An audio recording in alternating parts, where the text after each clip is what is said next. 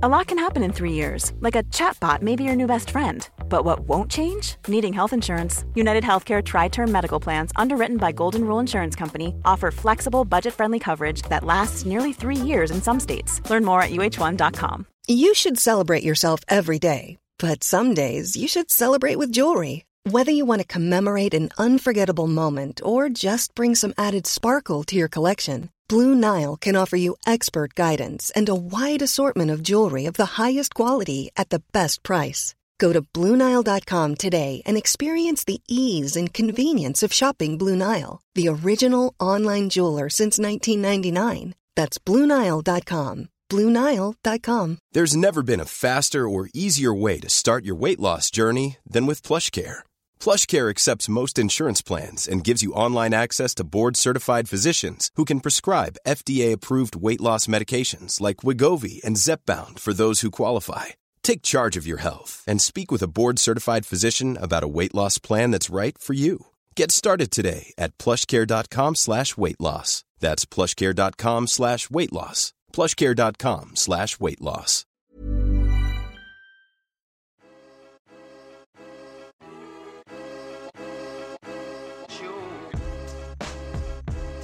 Avec le Covid, il y a une vraie prise de conscience de la nécessité de la santé mentale. Je ne suis pas, parce que je suis schizophrène, plus dangereuse qu'une autre personne. Dès que je sortais effectivement de cette transe où je prenais du recul par rapport au miroir, je me regardais euh, avec des yeux euh, neufs, je réalisais et là c'était hyper dur. Depuis, je pense, une petite adolescente, c'est sûr qu'il y avait une vulnérabilité, un terrain. J'avais peur de faire souffrir tous les gens autour de moi et surtout je comprenais pas la maladie. En France, elle est très méconnue. Faut pas croire que quand on est dépressif, tout est absolument noir. On a des fous rires, on a des rires, il y a des moments de bien-être aussi qui durent pas très longtemps mais qui sont quand même présents. Et puis ça vous apprend à faire un peu plus attention à vous.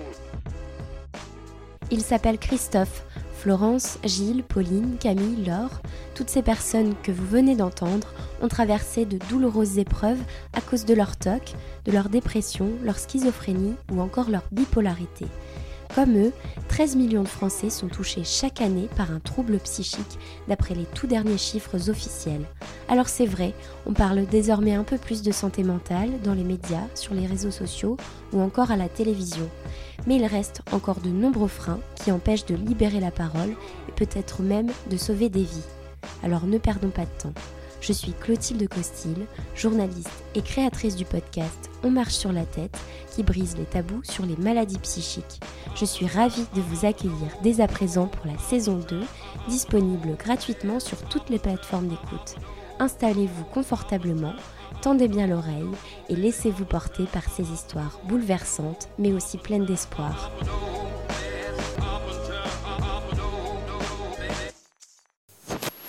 Heureux les simples d'esprit. Éculé, cette maxime tirée des évangiles a pourtant le mérite de soulever un sujet des temps modernes alors que notre société valorise les savoirs et la culture.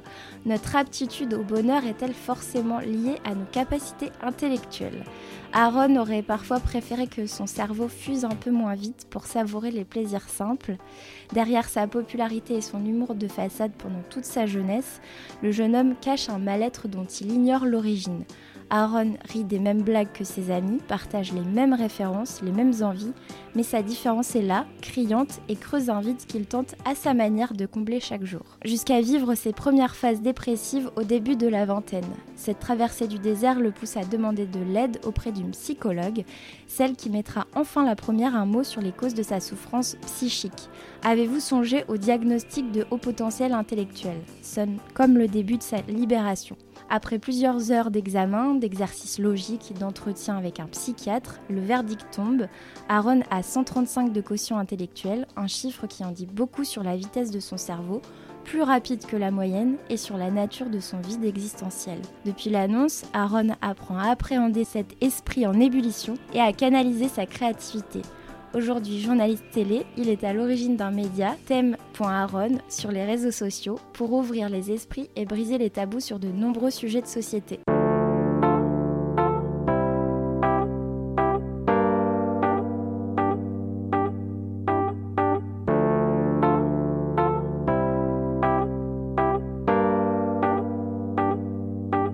Bonjour Aaron. Bonjour. Waouh J'étais pas prêt à, tout ça là d'un coup. Est-ce que, c'est, est-ce que ça correspond bien à, ce que, à, toi? Euh, Oui, oui, c'est, c'est, je pense que tu as même mieux dit que moi. Euh, c'est vrai? Je pense euh, qui je suis là. Bah, La pré-interview était, était efficace au moins. oui, non, c'est, c'est clair. Bah écoute, merci en tout cas et merci de me recevoir pour parler de, de tout ça. Alors, du coup, pour la première fois, c'est toi qui es de l'autre côté du micro et, et je voulais te demander, euh, première question, pourquoi avoir choisi euh, de t'exprimer sur ce sujet si intime? Alors euh, pourquoi? D'ailleurs le pourquoi c'est un peu une question que je me pose tout le temps, parfois sans trouver la réponse. Et là, je pense que j'ai trouvé la réponse. Et je pense que c'est peut-être ce besoin d'exprimer une partie de qui je suis pour peut-être comprendre l'autre que j'ignore encore. Euh, parce que j'ai compris, euh, grâce à mes divers métiers, grâce à ce que je fais sur les réseaux aussi, que euh, écouter les autres, ça peut nous apprendre sur nous, mais parler aussi de nous peut nous apprendre sur nous-mêmes. Et du coup, je me suis dit que peut-être en, en, parlant avec toi et avec d'autres, que ce soit avec mes proches ou publiquement, ça pourrait m'aider à me comprendre mieux et peut-être aussi à aider celles et ceux qui euh, sont passés comme moi ou qui passent actuellement comme moi des périodes difficiles sans comprendre pourquoi. Je pense que c'est un sujet un peu abstrait, un peu complexe et que si je peux euh, éclaircir quelques points, bah allons-y. Allons-y. Alors on va revenir d'abord, euh, si tu le veux bien, sur toi quand tu étais petit. Est-ce que tu pourrais nous parler du petit garçon que tu étais et puis du jeune homme que tu es devenu et dans quel milieu tu as grandi? Bah moi j'ai grandi dans une famille complètement aimante, bienveillante, enfin tout va bien, euh, tout va très bien. Pas de gros trauma. Pas de gros trauma du tout, enfin il y a pas y a pas ouais merde, j'ai pas eu de divorce, il y, a pas eu de divorce entre mes parents. J'ai une sœur, une grande sœur euh, qui a 25 ans, bref, tout va très bien d'ailleurs qui est psychologue et on va dire que euh, j'ai jamais manqué de rien en fait dans la forme en soi, que ce soit euh, au niveau euh, des vêtements, au niveau des besoins, tout vraiment j'avais même plus que ce dont j'avais besoin. Mais on va dire plutôt que euh, j'ai compris plus tard, on va dire arrivé au collège, que ce qui me manquait c'était quelqu'un qui me comprend même si ouais ça allait encore au collège en vrai parce qu'on se pose enfin on, s'attarde moins sur ce genre de questions au collège je pense. Donc voilà on ça va. Aussi j'avais bah, voilà euh, plein d'amis euh, euh, et comme au lycée plein d'amis toujours élu délégué de la classe un peu le justicier le porte-parole élève modèle. ouais j'avais de bah, j'avais des excellentes notes. Euh. Non, en vrai, voilà, dit comme ça sur le papier, euh, que ça soit quand j'étais tout petit ou voilà, euh, un peu plus adolescent, avant de parler de maintenant, ça allait en soi et les gens m'aimaient pour qui j'étais.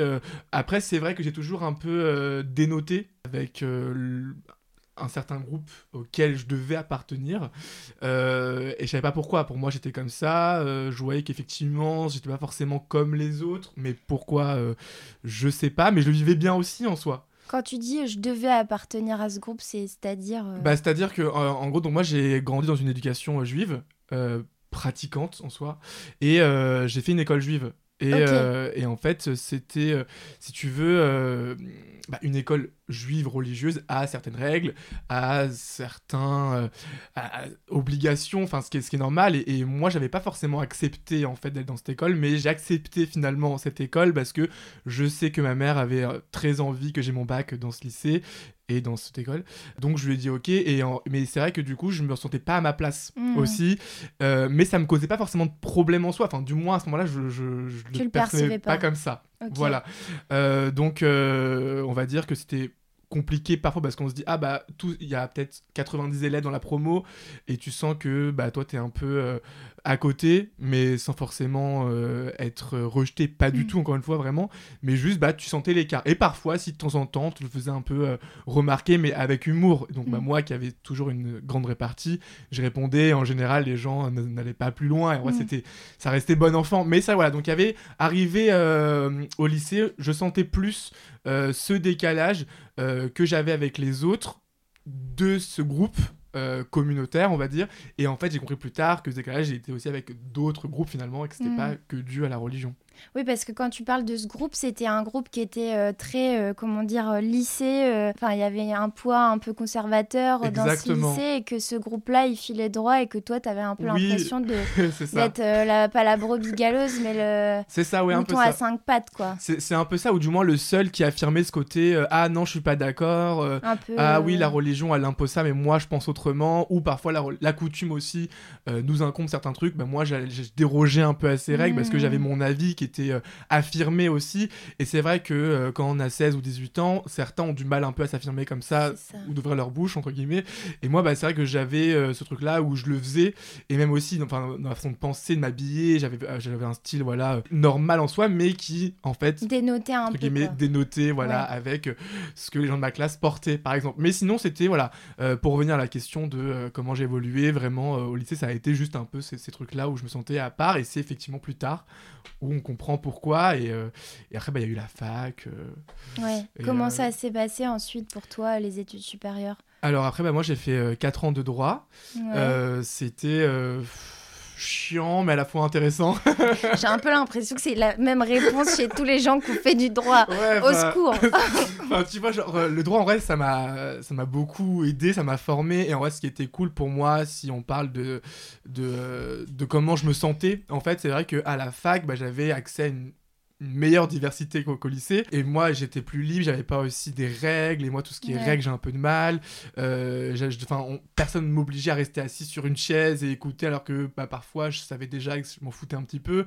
Euh, donc vraiment, j'étais, euh, c'était cool. C'était vraiment cool pour mm. moi. C'était vraiment un nouveau souffle à fac. j'ai fait plein de rencontres aussi. Mais encore une fois, à ce moment-là de la fac, j'avais 18 ans. Durant ma, mes deux premières années, bah pareil, je pense que j'arrivais toujours pas à comprendre en fait. parce que, ok, là, tu changes d'environnement finalement cet environnement te correspond plus, mais tu as toujours un truc qui fait que en fait il te manque une info qui te concerne pour vraiment être qui tu es. Ouais, tu vois, la, pièce du puzzle euh, manquant. Ouais, exactement. Et, et, je sentais que parfois, même quand j'étais seul, enfin, moi j'ai toujours été très solitaire, euh, que ce soit au collège, au lycée ou à la fac, quand j'étais seul, bah, je, soit j'écrivais beaucoup, soit je réfléchissais beaucoup, et il y avait plein de trucs qui se faisaient dans ma tête. Je me dis, mais peut-être qu'en fait, bah non, euh, tout le monde pense comme toi. et en vrai, je me rends compte petit à petit que non, en fait, c'était pas le cas, et je sais pas pourquoi je pensais comme ça, et j'avais pas vraiment à qui en parler, je savais pas si je devais en parler, mm. je savais pas comment en parler, je savais pas si vraiment ce que je pensais, je le pensais. Enfin, bref, tu vois, il y avait. Ça se matérialisait comment? C'était un vacarme de pensée c'est ça, ouais, euh. c'était un peu ça. Ou si, par exemple, euh, bah, euh, quand j'arrive à la fac, il y a plein de personnes différentes. Toi, du coup, tu vas tout regarder, tu vas te poser mille questions sur les personnes, tu vas essayer de deviner l'histoire de ce que tu as en face de toi, alors qu'en vrai, bah, tu la connais pas, tu sais même pas c'est quoi le son de sa voix. Enfin, toi, tu avais tout ça, mais tu as aussi les, les, questions un peu existentielles de Ah, ok, je me suis lancé en droit, moi, je veux être journaliste, qu'est-ce que je fous en droit? Est-ce que c'est ma hmm. place? Assister à des cours euh, dans des amphithéâtres, c'était pas pour moi. Je n'ai jamais été à un cours en amphi de ma vie euh, parce que j'ai ah ouais, pas, pas en cours. Non, jamais. Du coup, tu faisais quoi alors Je pouvais pas. Je travaillais. Je travaillais, j'ai été serveur, euh, je travaillais dans l'événementiel. Tu te présentais juste aux examens? Exactement, ouais. C'était ça, et au TD. Mais alors tes cours, tu les avais euh, Mes amis, tes... avais, Donc t'avais quand même une vie sociale. Ah, bien sûr, ah oui, oui, C'était solitaire, mais pas non plus euh, retiré dans ta grotte, quoi. C'est ça, en fait, c'est ça. D'ailleurs, je pense qu'on verra un peu ça tout au fil de l'échange, mais euh, moi, je suis un paradoxe, en fait, si tu veux. Et d'ailleurs, ma psy le dit beaucoup, que je suis quelqu'un de complexe et très paradoxal. Parce bah, que... l'humain est paradoxal Exactement. par nature. Et complètement. C'est pour ça que, en fait, j'ai du mal Enfin, oui, je suis solitaire, mais à la fois, j'ai plein d'amis. Oui, je suis mm. solitaire, mais à la fois, j'ai une vie sociale qui est hyper, qui, bah, qui est hyper développée. Je sors beaucoup, je fais beaucoup de trucs. Mais en fait, c'est vraiment ces deux identités que, bah, qui font que qui je suis Aaron en entier, quoi. Tu vois ce que je veux dire? Est-ce que tu t'es posé la question de savoir si t'étais bipolaire? Complètement. Ouais, c'est vrai? Euh, je sais pas, je pensais à ça parce que tu parles d'un côté un peu binaire, donc je me. ouais, c'est une bonne question. Complètement, c'est vrai d'ailleurs. Euh, je pensais pas que ça susciterait de, du rire chez toi, mais. en fait, je m'attendais pas à cette question. Mais oui, bah en fait, c'est vrai que quand. Bah, en gros, pour te la faire un peu brève, bah moi au début, j'avais pas du tout accès à tout ce qui était santé mentale. J'étais pas du tout sensibilisé à ça. Vraiment, vraiment, vraiment pas. Petit à petit, bah voilà, en lançant, euh, moi, mon média, entre guillemets, euh, où j'ai fait des rencontres, etc., et j'ai du coup vraiment pris conscience de toutes ces pathologies aujourd'hui. C'est vrai que au début, je me suis demandé, mais vaguement, ah, peut-être que tu as des troubles bipolaires. Je me suis renseigné sur internet. Effectivement, bah, tous les critères, je les coché. Euh, ce truc voilà de d'humeur changeante, de personnalité changeante aussi, euh, parfois des comportements à risque. Euh, tout ça, bah, c'est un peu ce que j'ai. Mais finalement, en fait, j'ai un peu l'impression que dans plusieurs pathologies ou, ou euh, plusieurs diagnostics, il y a plein de points communs en soi. Voilà. Donc euh, non, je, je, bah, du coup je suis pas bipolaire. C'est une question qui, euh, qui, me suit pas par tête, comme bah, aussi le TDAH d'ailleurs, parce que l'hyperactivité, parce que parfois je suis toujours en retard, parce que je vais faire mille trucs, parce que parfois je vais pas réussir à dormir, parce que je vais être impulsif, mm. je vais être impatient, et tout ça aussi c'est le TDAH, tu vois. Mm. Donc voilà, mais pour l'instant pas de diagnostic. Ok. Et ce sentiment de décalage, tu as l'impression de l'avoir toujours eu en en vrai, ouais, depuis ma naissance. Et, euh, et quand on me pose cette question, enfin, quand j'en parle notamment à ma psy, euh, ou quand on parle de décalage, il y a toujours une image qui me revient. C'est euh, une fois, j'étais en première, je crois, j'allais, on finissait les cours, tous mes potes sortaient, etc., ou allaient, je sais pas, réviser leurs cours. Moi, je me suis baladé au but de Chaumont, pas loin, et en fait, je me suis posé et j'ai commencé à écrire. Et en fait, je, je, sais pas pourquoi cette image elle est forte dans ma tête, parce qu'en fait, je pense que c'est là où j'ai compris que, ah oui, en fait, t'es vraiment seul, ah oui, il y a vraiment ce décalage que tu sens depuis tout le temps, mais c'est que maintenant que tu comprends ce décalage.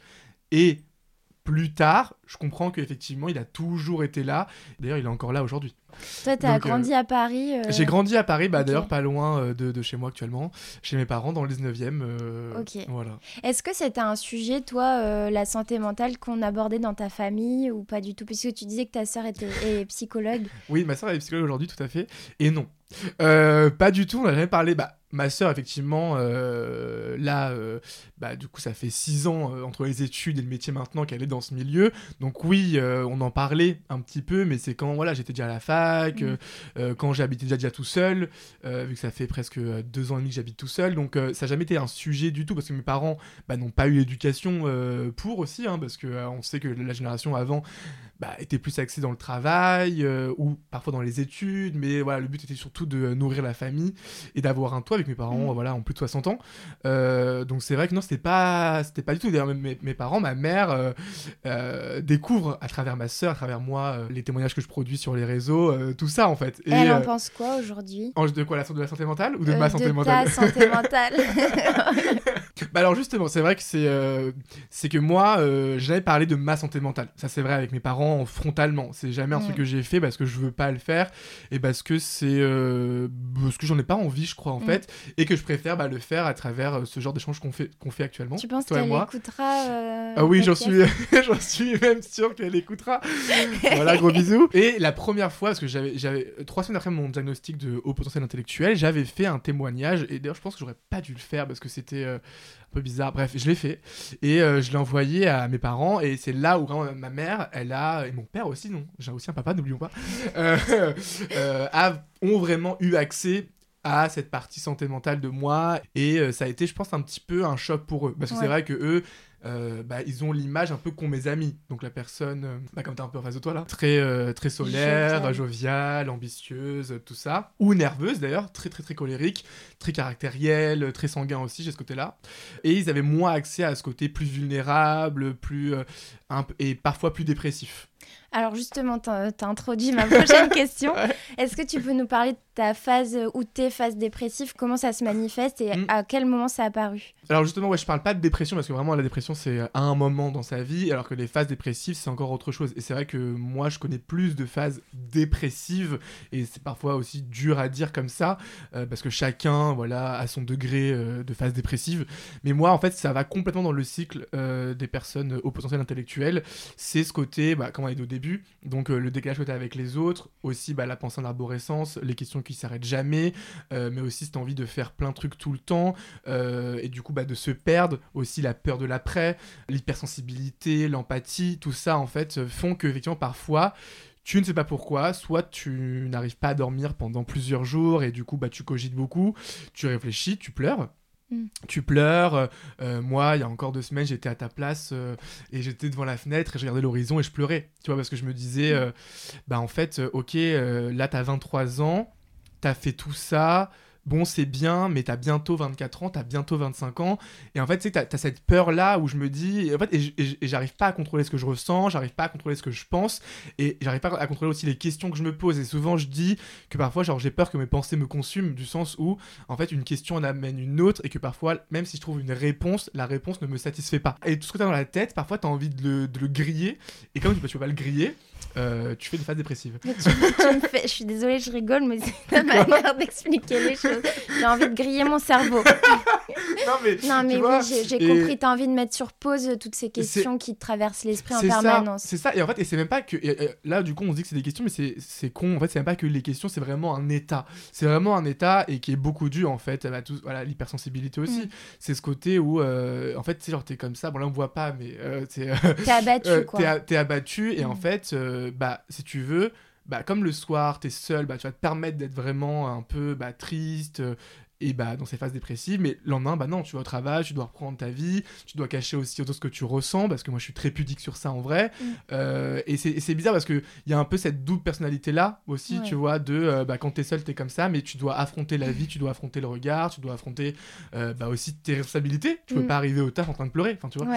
C'est marrant que tu me dises ça. Enfin c'est pas marrant dans le sens c'est drôle mais ce matin j'ai fait un podcast justement sur le handicap psy au travail et c'était une dame qui, euh, donc, qui a un trouble bipolaire qui expliquait bah, en fait, euh, moi, quand j'en ai parlé la première fois à mes collègues, ils m'ont répondu Mais c'est fou, tu nous aurais rien dit, on n'aurait jamais décelé que tu as une maladie psychique.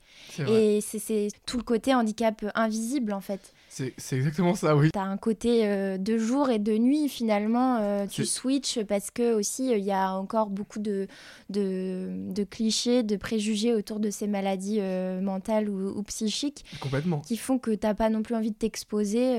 Bah, c'est ça. Et en plus, tu vois, quand tu es encore en, train de te chercher, en train de comprendre vraiment ta santé mentale, bah, tu dois mal aussi expliquer aux gens. Mm. Et dans mon cas, ce qui est un peu chiant, ouais, ce qui est un peu délicat, c'est que parfois, je vais transformer cette souffrance en fait en, insolence. Mm. Et en gros, pour vraiment pas montrer ce côté euh, bah, voilà, vulnérable, ce côté euh, bah, triste, euh, ce côté hyper réfléchi ou posé, je vais montrer complètement l'autre côté au travail.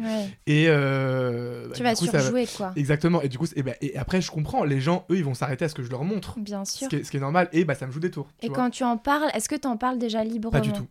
Ah non, pas du tout. Euh, avec tes amis Ah, mes amis, oui, bien sûr, oui, voilà, Juste mes amis. Juste mm. mes amis avec toi là. Tu, vois, rentres dans le cercle proche. tu vois, genre dans, dans, des contextes où, je, choisis, tu vois, comme là maintenant, d'en parler. Mais en fait, je déteste euh, qu'on prenne de cours. Et même quand on me pose des questions sur moi, mm j'ai du mal, même si en fait on, peut rire, si les gens qui me connaissent vont rire quand je dis ça, mais en vrai, si j'ai beaucoup de mal de parler de moi, et quand en fait je suis avec plein de gens, bah je sais pas, euh, dans un bar par exemple, et que euh, on peut faire des rencontres aussi, et que des gens vont commencer à s'intéresser à moi, à moi, moi je vais être euh, mm. en mode comment ça va, tu vois déjà, mais genre même la question comment ça va, je trouve qu'elle est Bref, elle est intéressante. Mais, euh, mais euh, c'est dur pour moi, en fait. Donc, non, au travail, jamais de la vie, je vais dire euh, bah, tout ce côté un peu santé mentale et handicap invisible aussi, non. Hmm. Alors, comment tu as décidé d'aller consulter et de sauter le pas Sauter le pas, c'est ouais, un peu le mot d'ailleurs. sauter le pas.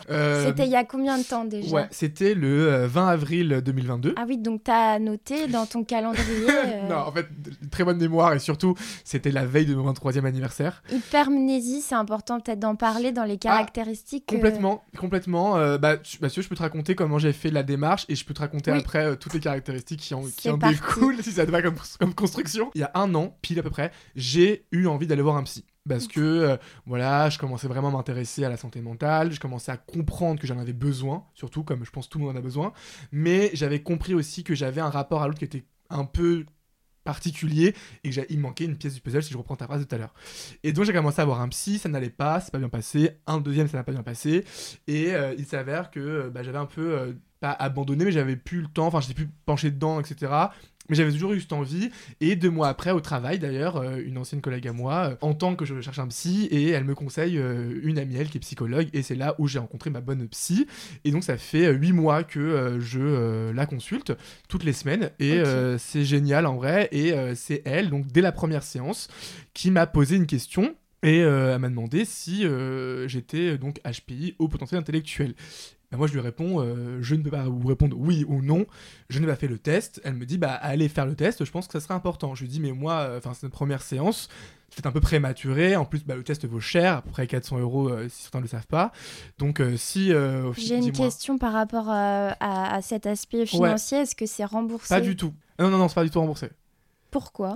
Pourquoi? Bah parce que en fait déjà si tu veux c'est pas un truc médical. En fait c'est tu, tu et aussi que ton psy peut, euh, sans que tu fasses le test, peut au bout de 6, 7, 8 séances te le confirmer sans avoir le chiffre. Et qu'en fait, si tu veux, il n'y a pas de traitement après, y a... en fait, c'est juste pour toi. Moi, par exemple, ce que j'ai fait, euh, je sais que j'avais le droit à des séances de psychologue offertes par ma mutuelle. Mm. Donc, si tu veux, une partie de ce test, je l'ai fait passer sous l'argent que je devais mettre sur les séances de psy. Mais en vrai, c'est déjà cool parce que la Sécu en ce moment aussi est en train de mettre en place des séances gratuites, etc. Après, voilà, j'avais envie de le faire, euh, j'ai la chance de, de, pouvoir le faire aussi. et ma psy, en fait, ma psy avait mieux compris que moi à ce moment-là que j'avais besoin d'entendre ce mot. Mm. Et en fait, elle avait grave raison. Et si des gens sont comme moi et ont besoin du mot, du diagnostic pour avancer, en vrai, les 400 euros, ça les vaut. Ouais, tu vois. Euh, et parce que c'est vraiment là où tout a commencé pour moi. Ok, est-ce que tu peux nous parler de ce test euh, Complètement. Comment ça se passe? Alors, donc, euh, bah, tu prends rendez-vous avec un psy, donc qui n'est pas ton psy à toi. Psychiatre euh, psychiatre, tout à fait. C'est un médecin euh, qui pose un diagnostic. Exactement. Euh, donc c'est même si tu es suivi par un psychiatre, il faut que ce soit un autre qui le, qui le fasse. C'est toujours mieux. Ma psy m'a conseillé une psychiatre. Tu prends rendez-vous. Bref, tu vas là-bas. Tu sais pas trop ce qui se passe. Le but, en fait, c'est pas de savoir parce que même là, je peux pas trop en dévoiler parce que le but, c'est que ceux qui veulent le passer ou qui vont le passer, bah, découvrent sur place. Mais grosso modo, ça dure trois heures. Tu arrives. le psy en face de toi te pose des questions sur toi, sur ton profil. tu quel âge, dans la vie tu fais quoi, pourquoi tu es là. Et en fait, après, ça dure deux heures et demie d'examen, donc tu as une demi-heure d'entretien et deux heures et demie d'examen. Tu as quatre catégories d'examens différents. On va commencer par traiter ta logique, euh, en mathématiques aussi par exemple. On va aussi traiter bah, ta mémoire, on va traiter ta réflexion émotionnelle et euh, ta capacité aussi d'apprentissage. Tu vois, mmh. donc il y a vraiment quatre catégories comme ça on te teste ta culture générale, on, euh, te teste beaucoup aussi euh, euh, ta capacité de réflexion, parce qu'on va te poser des problèmes, mais t'as pas de stylo, t'as pas de support écrit, hein, c'est tout dans la tête, donc si on te dit, voilà, 1 plus 2 égale 2, ça c'est facile, mais si on te parle avec des multiplications, qu'un coureur part à midi, il doit arriver à midi 02... Des problèmes voilà. qu'on avait à l'école primaire. C'est exactement ça, ou même au collège, je dirais, voire au lycée, mais sans papier. moi, je serais complètement larguée, je suis nulle en logique. C'était horrible, alors moi, c'était mon pire échec. T'arrivais à peu près à te situer quand tu l'as fait tu, tu, partais confiant ou? Euh, euh, À ce test? Ouais. Pas du tout. Moi, euh, pour moi, je, ce test allait être négatif. Hein. Enfin, pour moi, je j'étais pas sûr d'avoir un, un QI comme j'ai. Tu, tu vois, et en plus, bah vraiment, t'arrives et on te dit rien en vrai parce que. Et en fait, on t'explique au fur et à mesure. Moi, j'arrive, elle me tend des cubes en gros, et je dois. Et, elle m'explique pas trop pourquoi, et je dois reproduire ce qu'il y a à l'image. Mm. Bah, du coup, tu le fais, tu le fais. Puis après, bah, du coup, tu sens que t'es lent. Tu dis putain, ma merde, bah, c'est bon, en fait, je suis bête. Enfin, tu vois, genre, c'est. Euh, c'est un peu un test où, où, en tout cas, vraiment, tu, tu es puisé de de tout essence, de ton énergie. Euh, à la fin, ah, moi je suis sorti à la fin, t'en peux plus. Rincé, mais tu rampes, en fait, tu, rampes. non, mais vraiment, je, suis sorti, genre j'ai voulu tomber par terre. Genre, je devais rentrer en scooter, je dis, mais est-ce que genre, là je peux rouler? Parce que en vrai, t'as plus rien, parce qu'en plus, tu passes du, tout au tout. Parce que tu parles de maths, après elle te fait un test de culture générale, après elle te donne un mot, faut le définir. Ouais, c'est une gymnastique cérébrale. Exact. C'est fait exprès, certainement. Mais... Ah, mais certainement, mais en plus, bah, tu sais, bah, t'as t'as le, le, psy en face de toi, tu vois, qui prend des notes, il fait. Mm, un mm. truc hyper stressant. Ouais, hyper stressant. Après, voilà, il y a la, moi, bah, du coup, tout à l'heure, je parlais d'hypermnésie. Euh, moi, c'est mon score le plus haut, donc c'est la mémoire, en effet. Euh, j'ai une mémoire euh, parfaite, vu que j'ai eu tous les points à la mémoire. Et, et en gros, c'est aussi un exercice horrible. et en gros, t'as as une liste de chiffres, t'as entre 1 et 15 chiffres qui sont dans le désordre, tu dois les répéter dans l'ordre par mm. exemple. Bref, c'est l'enfer. Et, euh, euh, et, donc oui, donc la mémoire c'est aussi euh, bien sûr une des caractéristiques des personnes à One size fits all seemed like a good idea for clothes. Nice dress. Uh, it's a it's a t-shirt. Until you tried it on. Same goes for your healthcare. That's why United Healthcare offers a variety of flexible, budget friendly coverage for medical, vision, dental, and more. So, whether you're between jobs, coming off a parent's plan, or even missed open enrollment, you can find the plan that fits you best. Find out more about United Healthcare coverage at uh1.com. That's uh1.com. One size fits all seemed like a good idea for clothes. Nice dress. Uh, it's a it's a t-shirt. Until you tried it on. Same goes for your healthcare. That's why United Healthcare offers a variety of flexible, budget friendly coverage for medical, vision, dental, and more. So, whether you're between jobs, coming off a parent's plan, or even missed open enrollment, you can find the plan that fits you best. Find out more about United Healthcare coverage at uh1.com. That's uh1.com. Potentiel intellectuel, euh, tout comme aussi la réflexion, même si moi en fait j'ai pas une logique euh, aussi haute que la mémoire, j'ai un quotient euh, aussi plus élevé que la moyenne en logique. Il y a aussi ça, tu vois. Euh, et en fait, ce test, euh, après, euh, tu reçois un résultat une semaine après, Ah, un compte rendu. Bah, en fait, non, tu, tu as ton QI donc sur place. Donc, moi, c'est euh, 137. Alors, t'as dit 135. C'est 137. Excusez-moi. tu as oublié deux points de QI. Merde. Non, je rigole. en fait, donc, t'as t'as ton slat directement, hein, on te, elle te le Ouais. donne, la, la psy, elle t'explique machin, ta, ta petite courbe. Et donc, effectivement, à plus de 120, il y a, y a- tu es euh, au potentiel intellectuel. À plus de 130, euh, tu es encore plus au potentiel intellectuel. Et à plus de 140, encore plus. Voilà. Bref, c'est un peu une courbe comme La ça. moyenne, c'est combien? La- en fait, le- la population moyenne est située entre 100 et 120.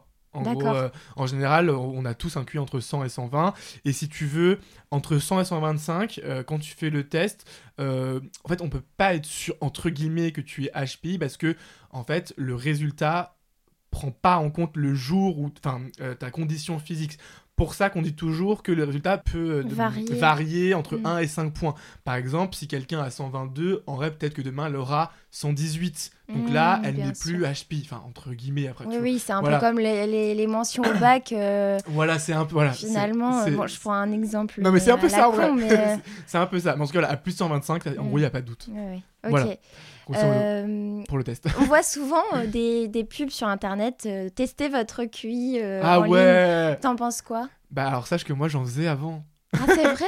Ouais, enfin, j'étais en- ça non. te, ça te questionnait Bah, déjà? parce que en fait euh, non mais moi c'est toujours ce côté genre challenge euh, je veux avoir un super Mm. QI alors qu'en vrai euh, Est-ce que ça t'a flatté de savoir que t'avais un QI de 137 est-ce que ça m'a flatté? En vrai, ça- ça- c'est stylé quand même. Stylé, euh, oui, oui.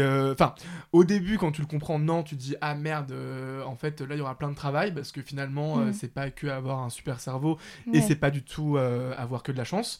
Mais oui, c'est stylé du sens où ça m'a, où ça m'a aidé, où ça m'aide Mm. aujourd'hui. Où bah du coup, j'ai, cette capacité euh, à comprendre l'autre. comme tu, comme je pense beaucoup, je trouve beaucoup d'idées. J'adore créer, donc ça va m'aider aussi Ouais. euh, parce que j'ai cette empathie, j'ai une maturité euh, quelque part. euh, donc oui, ça aide. Et effectivement, de toute façon, dans les faits, être intelligent, ça aide. Bien donc sûr. être extrêmement intelligent, comme disent les termes, oui, ça peut que aider. Mm. Mais si on reparle des phases dépressives qui sont dues aussi en fait à ce diagnostic, à ce moment-là, tu dis bah ouais, bah HP rime pas avec happy quoi.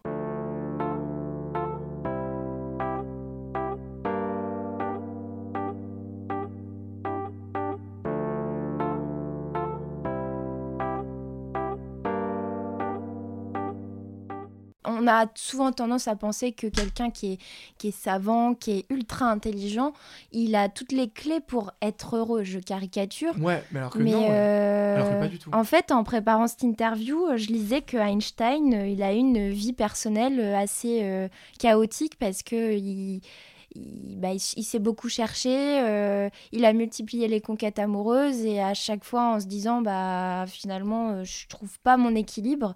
Alors, je, je, je généralise pas en Mhm. parlant de cet exemple-là en disant que voilà tous les les super euh, savants sont euh, sont malheureux. Mais, Mais- c'est vrai. Mais c'est vrai dans ce que tu dis. euh, c'est- Enfin, c'est un bon exemple, je trouve. euh, en tout cas, Einstein dans sa vie perso, parce qu'effectivement, quand t'as cette intelligence-là, et bah encore une fois, t'as ce décalage-là, et donc t'as du mal, en fait, à te faire comprendre par les autres aussi, Ouais.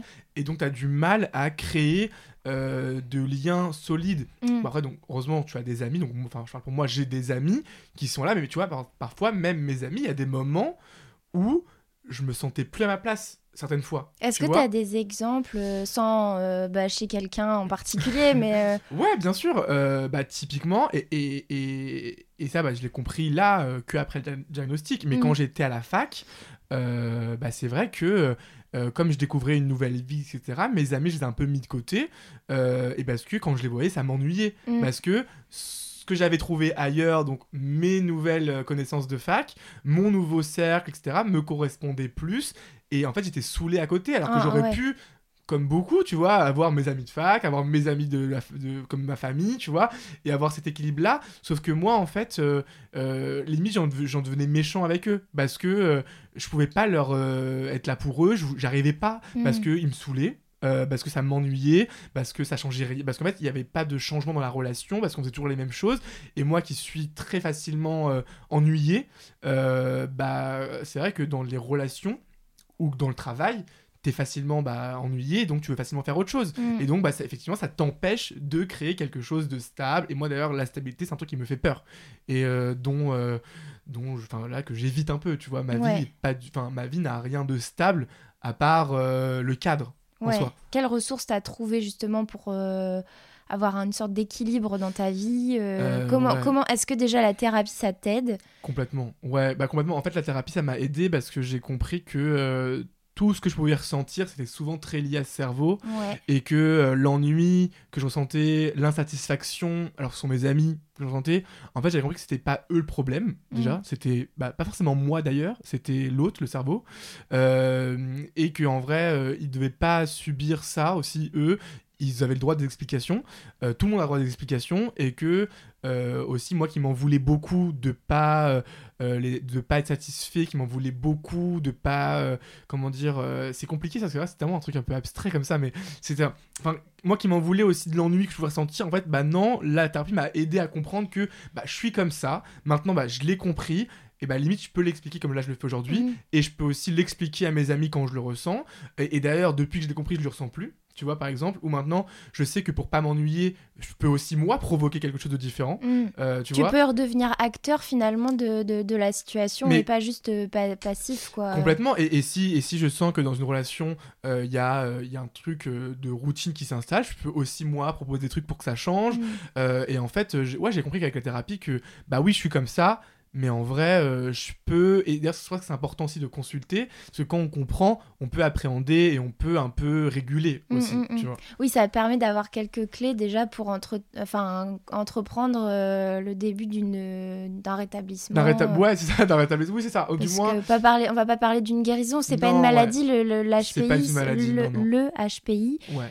Euh, c'est un, une caractéristique caractéristique. individuelle, je crois. Exactement, c'est ça. Donc en vrai, Mm. il n'y a pas de guérison, il y a juste en fait de.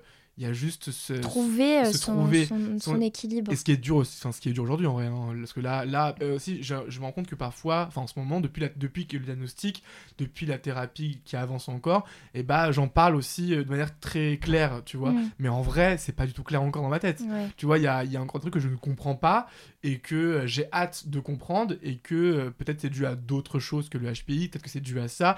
Et en vrai, ce qui est un peu complexe aussi avec les cerveaux comme ça, haut potentiel intellectuel, c'est qu'on est tous différents et c'est qu'en fait, on sait pas jusqu'à où notre cerveau va nous emmener et en fait, on, on, on sait jamais, si tu veux, comment euh, faire face à tout ça et à Mm. toutes ces questions et, et, et même ce décalage que tu ressens, bah peut-être que il est pas là et peut-être Mm. que comme tu sais que t'es HPI, bah tu vas vraiment croire que t'es en décalage mais finalement tu ne l'es pas. Enfin, tu vois, c'est tout un truc dans la tête qui fait que bah à la fin t'en peux plus quoi. Et justement, comment tu fais pour réduire le bruit de ces pensées au quotidien? C'est quoi tes, tes petits tips bah, euh, euh, On va être euh, on lancer une chaîne d'influence HPI. Je pense c'est un concept en vrai, à ouais, c'est vrai. En vrai, mais en vrai, genre, j'en ai pas du sens où, où même quand j'ai essayé... En fait, ça marche pas les tips que je vais donner. Parce que je les ai... Enfin, tu vois, genre, Tu j'ai- as tous. J'ai essayé, bah, par exemple, tu vois, euh, le fait euh, de, bah, de travailler, tu vois, pour penser qu'à ce que tu fais, par exemple. Être dans le Euh, concret. Être dans le concret, euh, le fait de sortir avec tes amis, bah, mais en fait, ce qui se passe aussi quand t'as un cerveau, enfin, comme le mien, enfin, j'aime pas trop dire ça, mais quand t'as un cerveau comme ça, en gros, euh, même quand tu fais quelque chose, tu peux penser à autre chose, tu vois. Donc, euh, même quand je suis avec des amis, parfois j'ai des moments de, bah, où je suis absent. Tu vois Mm. et en fait, bah, je suis rodant dans mes pensées.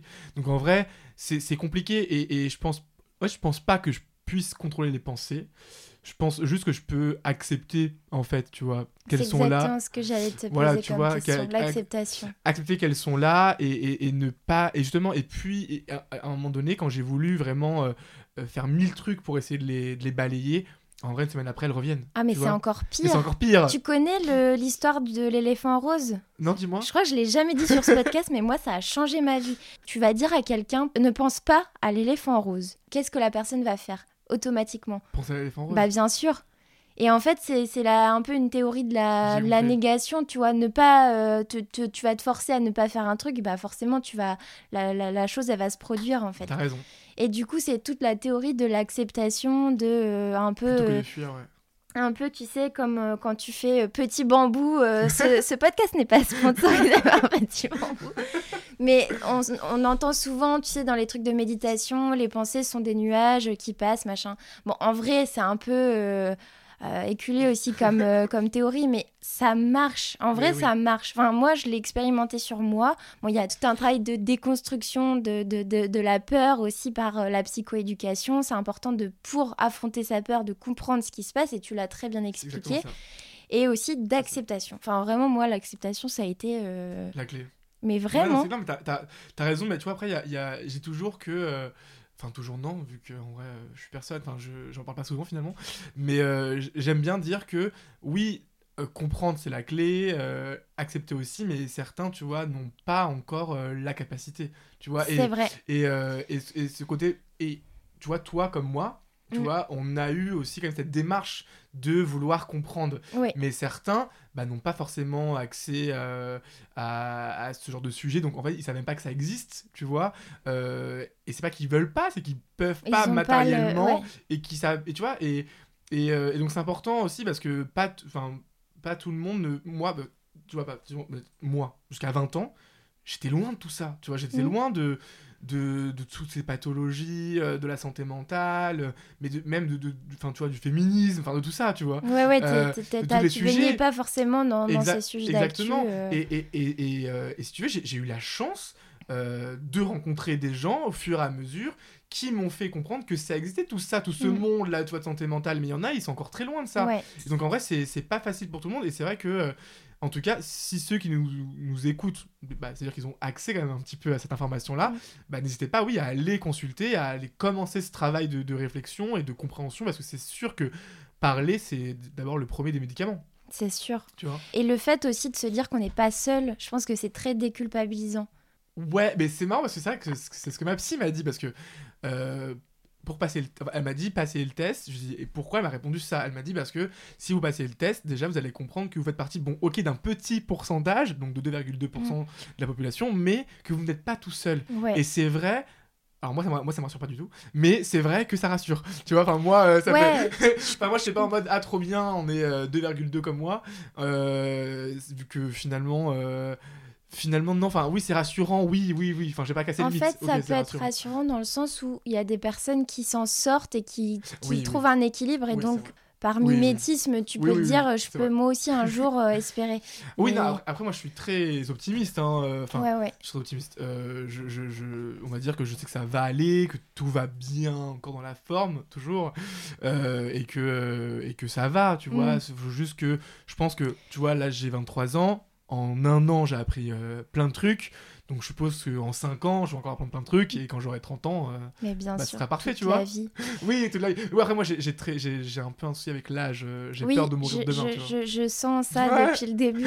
Mais justement, en parlant d'âge, est-ce que tu n'as pas l'impression que c'est aussi des questionnements générationnels Tu sais, le, au début de l'âge adulte, c'est des crises mm. existentielles qu'on peut souvent rencontrer. Enfin, je dis pas que ta phase dépressive, elle est, elle est lambda et que bah, tout le monde vit ça. Euh, mais c'est assez fréquent que euh, au début de la vingtaine, on rencontre. Enfin, moi, je sais que mes questionnements, ils sont arrivés. Euh, bon, j'étais en prépa, donc la prépa, ça m'a grillé le cerveau, comme tu disais. en vrai, c'était un terrain qui était favorable au développement de ces, ces, ces questionnements.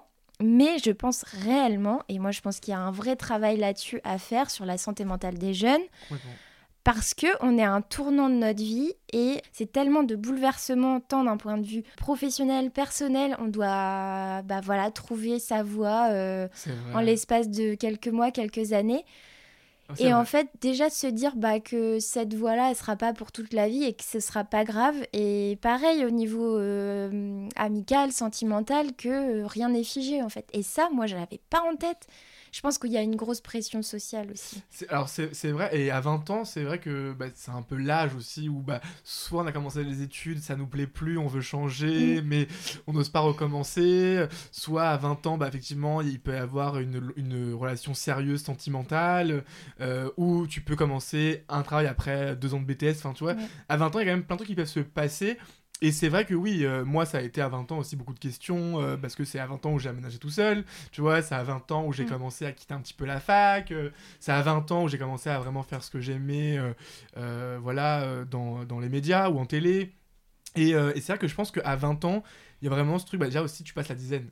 Tu vois, et je pense que inconsciemment tu dis, ok, t'as 20 ans, t'as plus 19 ans, et c'est con, tu vois, mais, et, mais tu, tu te dis euh, comment je veux être ou comment je vais être à 30 ans. Ouais. Tu vois, parce que 30 ans, c'est vraiment l'âge où tu te dis, euh, ok, là. euh, L'accomplissement, euh, L'accomplissement, mm. ouais, enfin, pour certains, tu vois, ça, pour moi, ça, enfin, pour moi, c'est 25, mais Mm. vois, en général, c'est 30 ans. Et, euh, et c'est vrai que, en tout cas, pour moi, l'âge, c'est. euh, Alors que ma psy n'a pas de me dire, mais vous n'avez que 23 ans. C'est vrai. Mais oui, mais, mais pour moi, je n'ai pas que 23 ans, j'ai 23 ans, tu vois. Et que ça se trouve, quand j'aurai euh, 24 ans, bah, je serai plus là. Et donc, je me dis, euh, je préfère bah, tout mettre en place euh, pour devenir qui je veux être. Donc, en passant par une thérapie sur le plan personnel et en passant par plein d'expériences pro différentes dans le plan professionnel, que, en fait, arriver à 30 ans et euh, d'être encore euh, dans un 13 mètres carrés à Paris, tu vois, et, et de pas être où je veux être. C'est aussi dû à ce truc, euh, voilà, euh, d'hyperactif, euh, de... T'as envie de tout tester, J'ai envie de tout tester, et surtout que j'ai la chance, en revanche, effectivement, à 23 ans, d'avoir trouvé la voie, ma voie, et de, de faire ce que j'aime, et d'avoir trouvé cette passion, parce que pas tout le monde à 23 ans, d'ailleurs c'est normal, tu vois, certains vrai. changent de cycle après un master, euh, certains la terminent leur master 2 et vont finalement Mm. refaire un master 3, enfin bref, enfin un deuxième master 2. Euh, moi j'ai cette chance-là, donc je me dis en vrai, bah là Aaron, tu sais ce que t'aimes, tu sais de plus en plus qui tu es, euh, tu sais qui tu veux devenir, tu sais dans quel poste tu te vois dans 5 ans, bah maintenant en vrai, là c'est t'as juste à faire. Tu vois Ouais. Donc ça, pour ça que l'âge, ça me fait toujours un peu peur ou peur. Après, je me dis oui, j'ai, oh, ça va, j'ai pas, j'ai pas 25 ans encore, toi, j'ai 23. Mais même quand Mais- bien même tu serais paumé à 45, Mais ouais, mais ça, que ça- ça, bah moi je suis, en fait moi je suis très très dur avec moi-même. J'ai besoin de, j'ai, je sais pas, j'ai besoin d'avancer comme je veux, comme je me le suis dit euh, à ce moment-là. Euh, j'ai besoin, euh, ouais, de réussir comme je veux. Si j'échoue, c'est l'enfer. Euh, tu vois, et a ce côté après où je vais regretter, où je vais culpabiliser d'avoir échoué, où je, où je vais croire que c'est de ma faute. Mm. Euh, et du coup, bah, je vais je vais tout remettre en question, me remettre en question. pour ça que l'échec, bah, je l'ai jamais connu encore. Et euh, j'ai pas hâte de le connaître. Tu le connaîtras. Je suis désolée de te Mais oui, je sais, décevoir, mais ça. tu vas forcément. Et, je- heureusement, tu vas le connaître. heureusement, c'est pour ça que je dis que j'ai pas hâte de le connaître, tu vois, parce que euh, je, je sais que ça va, ça va être compliqué. Après, on va dire que pour l'instant, bon, après, on va dire que j'ai, je, je connais l'échec autrement. J'ai, d'autres échecs, euh, on va dire émotionnels, où parfois euh, j'échoue, du Mhm. sens où euh, j'arrive pas à contrôler, du sens où j'arrive pas à, à, à calmer- à me calmer aussi, Mhm. ou du sens où j'arrive pas à aller mieux parfois. C'est aussi une forme d'échec pour moi, alors que pas du tout. En, vrai. En Enfin, tu fait, vois. il faudrait bannir ce terme parce que oui, rien n'est un échec Non, mais oui. et en même temps tout peut l'être. En fait, Oui, ça, dépend du, du point de vue. C'est comme le verre à moitié vide ou le verre à moitié plein. Complètement. C'est en vrai, pareil. Autre grosse découverte via la thérapie, via euh, la documentation, le changement de perspective. C'est vrai. Ça change tout. Tu Mm. peux voir euh, quelque chose, euh, tu te places Mm. ici, tu vas le voir de telle manière, tu le place places ici. C'est vrai. C'est, ça change tout. T'as raison. Et t'as raison, et je pense que la thérapie, c'est important pour ça Bah, aussi. complètement. Parce Ça que- te permet de prendre du recul Exactement. Puis- sur euh, une situation. euh, C'est ça, et puis en fait, t'as le côté. bah, si on prend ton exemple, t'as le sens où tu es comme ça, mais tu sais pas pourquoi, donc tu le vois comme ça. Puis t'as le sens où t'es comme ça, ah, mais là tu comprends pourquoi, donc du coup Mm. tu vas voir le centre différemment. Et c'est un peu bah, ce qui reprend. Ouais. euh, Mais oui, complètement. Après, moi j'ai toujours peur de tomber dans le travers inverse, c'est-à-dire trop tout psychologiser aussi. Tu vois Ah oui, c'est vrai. Il y a ça. C'est vrai, il y a un peu ça, ouais. C'est vrai y a- bah, À, qui- à quel moment ça devient euh, vrai y a un peu ça. touchy le truc? Mais c'est vrai qu'il y a- il y, il y a grave ça, et, euh, et je pense que je suis un peu comme ça en fait. Je, je pense que je suis un peu comme ça. Et, euh, et je pense que je suis un peu comme ça, mais tu, comment faire autrement? Bah Tu vois non, mais l'accepter. tu, Oui, on voilà. revient, au, Ouais, on au- revient. au- aux bases. On revient à ça, mais tu vois, parfois, genre, en fait, c'est chiant aussi de toujours comme ça euh, vouloir euh, comprendre, analyser et se faire des liens entre deux choses qui n'ont pas de lien. Comment ça va aujourd'hui? Là maintenant, ça va À parce que. l'instant T, à mais de T- manière générale. Non, Comment alors, ça à- va? On va faire à l'instant T, ça va parce que ça me fait toujours plaisir d'en parler en soi. Euh, et, euh, et du coup, à travers les questions qu'on pose, euh, j'apprends toujours ou je peaufine toujours aussi ma compréhension. Et sinon, en général, on va dire que sur 10, euh, ah, on peut dire euh, 5, sur 5 et une, demi. sur une échelle de 10, Ouais, 5,5. 5 et demi. 5 et demi, ouais, parce que. parce que. là, ça va un peu mieux du sens où bah, je, je travaille beaucoup. Mm. Donc, bah, malgré tout, je suis en mouvement et en tant qu'hyperactif, c'est toujours euh, très satisfaisant et ça fait toujours du bien parce que moi, ne rien faire, euh, j'en souffre, mais genre littéralement. Euh, donc ça, pour ça, j'ai gagné un point déjà. Ouais. On passe à 4. Et euh, pourquoi un autre point? Parce qu'en vrai, je me dis que, encore une fois, bah, ça dépend de, de- de moi et de comment je, vois, et comment je vois les choses. Et que là, cette semaine, je me suis dit en vrai, écoute, ça, ça va aller, que pour moi, la parole est assez créatrice. Et du coup, bah, je me suis un peu continué comme ça, donc, donc ça va. Euh, et ça va aussi parce qu'en vrai, voilà, euh, j'ai eu ma- j'ai vu ma psy euh, cette semaine, il y a trois jours. Moi aussi. Ouais, mardi. En aussi. vrai, on est d'accord que quand on voit un psy, moi j'ai l'impression qu'on gagne des points de vie. Mais c'est un peu ça. Et, Putain, et- mais et- et tu bah, ressors, t'es boosté. Moi, je, vois des paillettes partout. Mais tu vois, c'est exactement ça. Et d'ailleurs, bah, je crois que cette semaine-là, c'est bien passé moralement pour moi, psychologiquement, parce que en fait, ma séance de psy m'a beaucoup réconforté euh, et m'a beaucoup aidé, tu vois.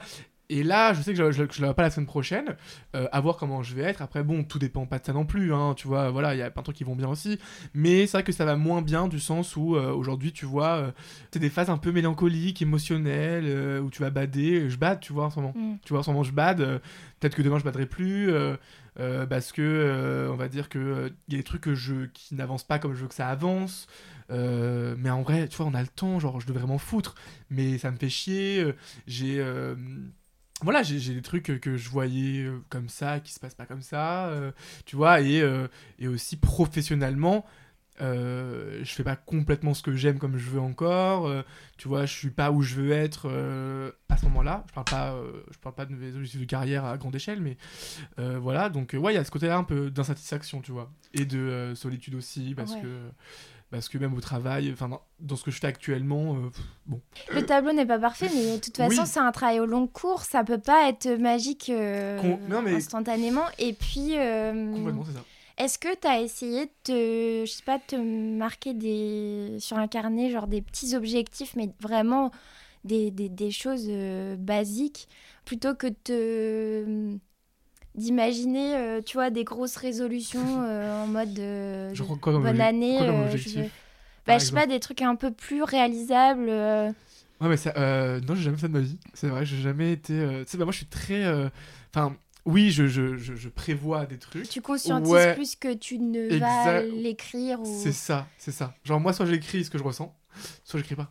Enfin, tu vois, Non, mais je comprends, je comprends. C'est vrai que ouais, je suis pas du tout dans ce, dans ce, cas, dans ce truc de. En mode je vais une mettre à list, plat. tu vois, mais un truc euh, vraiment euh, projeté de gravir le Mont Blanc comme de euh, apprendre euh, le chant. c'est pour moi, c'est des objectifs qui ont la même valeur, tu vois. Enfin, tout dépend de l'intensité que tu vas y mettre et, Complètement.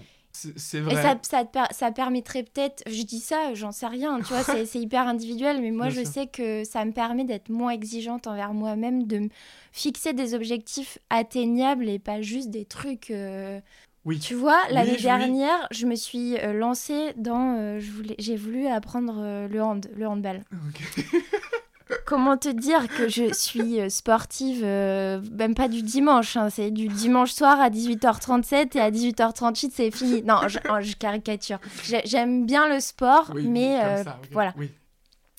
Et en vrai, pour moi, c'était un challenge parce que c'est un sport qui est collectif et qui te demande quand même de. Bah déjà, en plus, c'est assez logique comme sport, donc double objectif pour moi. Mais ça, ça nécessite de s'imposer dans, dans ce sport quand même, parce que chacun a un poste déterminé et, euh, et chaque poste a Son rôle, quoi. son rôle. Et euh, bon, autant te dire que un an et demi après le début de cette expérience, ça reste quand même. euh, je suis pas du tout satisfaite de, de mes prestats, tu vois, clairement. Mais euh, en fait, on s'en fout. Parce que le fait d'avoir déjà sauté le pas, bah pour moi, je suis hyper, euh, hyper satisfaite de l'avoir fait. Et c'est c'est quand même. Oui, mais C'est grisant, tu vois. Mais vrai. le résultat final n'est pas. Mais qu'est-ce que je. Je vais pas aller à la Ligue des Champions du hand. T'as raison dans ce que tu dis, mais Non, mais moi, oui. moi, tu vois, genre, j'arrive pas. Si je vais entamer un truc, tu vois, je vais le faire à fond et je veux qu'il soit fait euh, parfaitement. T'es hyper perfectionniste. C'est ça. Et ce qui, et, et ce qui, euh, ce qui est pas bon non Et ce qui plus. peut être très bien aussi, parce Mais que oui, c'est voilà. moteur de- de- d'être Com- perfectionniste. Mais complètement, mais tu vois, et c'est, et, et d'ailleurs c'est aussi un truc qu'on peut rejoindre, enfin c'est un truc euh, qu'on peut lier au, au potentiel intellectuel, c'est que quand tu commences quelque chose, tu veux en fait le faire bah, déjà la, la façon la plus vite possible, mais surtout la, la mieux possible. Mm. Et en fait, et tu vas tout mettre. En plus, comme je suis un passionné, un perfectionniste et en plus un HPI, bah, je vais vouloir, si tu veux, je vais cogiter tout le temps cette chose-là. Mais Mm. comme j'ai pas que ça, je vais aussi cogiter à d'autres trucs, tu vois. Et comme j'ai pas que ce truc-là aussi, je vais aussi pas cogiter à d'autres trucs. Et bref, et en fait, tu te perds dans tellement de trucs, mais mais non, tu, en fait, tu te perds pas du tout, vu que c'est hyper clair pour toi. Mais il y a plein de trucs qui se passent et du coup tu veux tous les faire à fond. Donc je me dis, si je commande du handball, tu vois, faut, faut que je le fasse bien Ouais, et je faut que je devienne un pro du handball. Ok, mais, Mais ça doit en être vrai- quand même assez épuisant au C'est très, non mais en vrai c'est très épuisant. Mais en Mm. vrai, en vrai, je, quand je, mais moi je me rappelle, il y a un moment, c'était il y a plusieurs mois, où c'est genre ma vie c'était n'importe quoi, où euh, c'était avant mon diagnostic d'ailleurs, mon corps m'a lâché complètement. J'ai passé deux jours au lit, euh, j'avais plus d'énergie parce que entre euh, l'hyperactivité, euh, j'avais je crois trois travails différents, j'avais bah, mon- mes, mes projets euh, perso sur les réseaux, euh, en plus tous ces questionnements que tu te poses dans ta tête, en plus toutes les phases un peu dépressives, tout ça. Mais en fait, à la fin, tu te dis, mais. enfin, et moi, moi j'ai oh, non, vas-y, vas-y. J'arrêtais pas pendant un mois, deux mois, trois mois, mais à la fin, ton corps il te lâche, tu vois. Bah oui, bien mais sûr. je, et pour autant, je, change- je change pas. J'arrive pas à me dire, Aaron, euh, mets le frein en vrai. Voilà. Après, c'est comme on disait, c'est un process qui prend du temps Ouais, et c'est vrai. C'est un bon mélange de.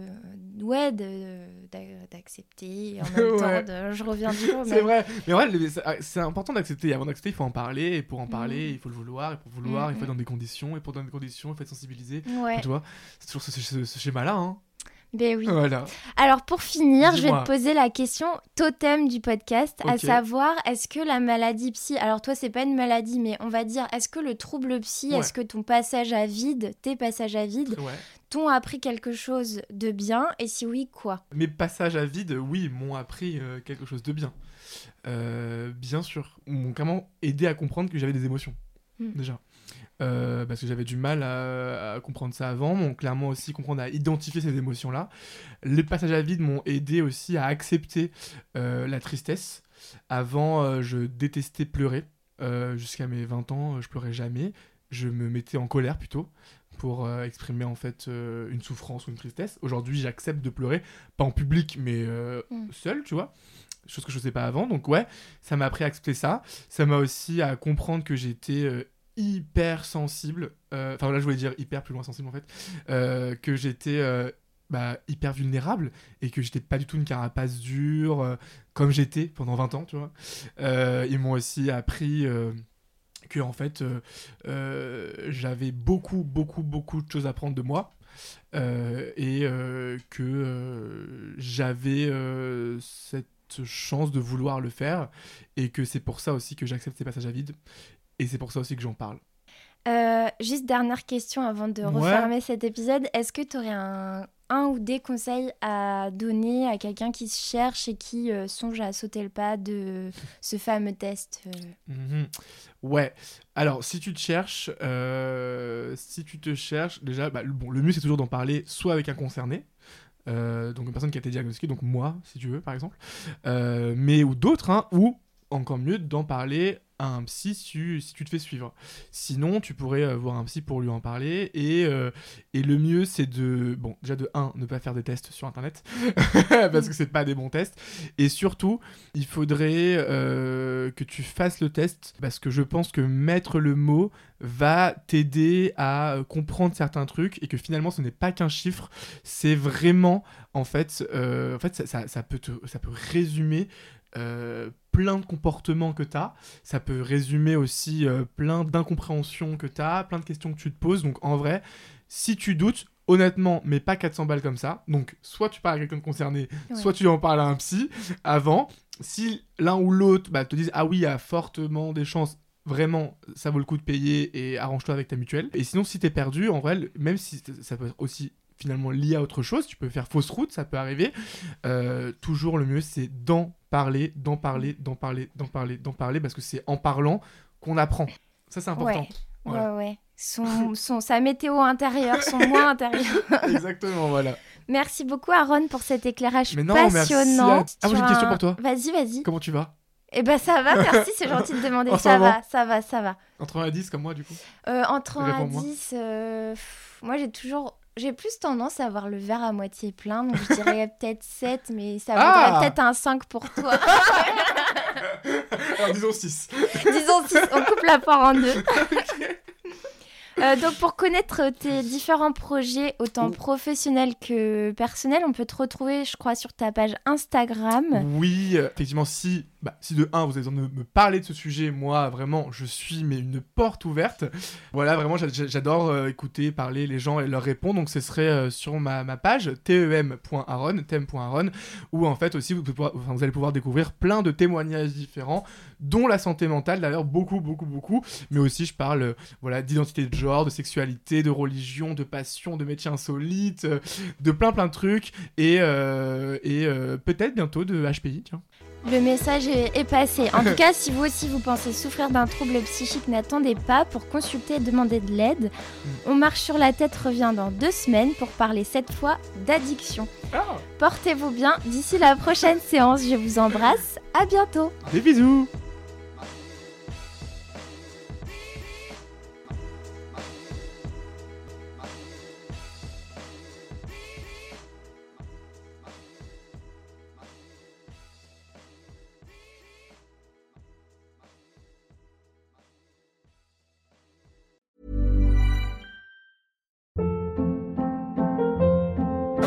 Hold up. What was that? Boring. No flavor. That was as bad as those leftovers you ate all week. Kiki Palmer here, and it's time to say hello to something fresh and guilt-free. Hello Fresh. Jazz up dinner with pecan-crusted chicken or garlic butter shrimp scampi. Now that's music to my mouth. Hello Fresh. Let's get this dinner party started. Discover all the delicious possibilities at hellofresh.com.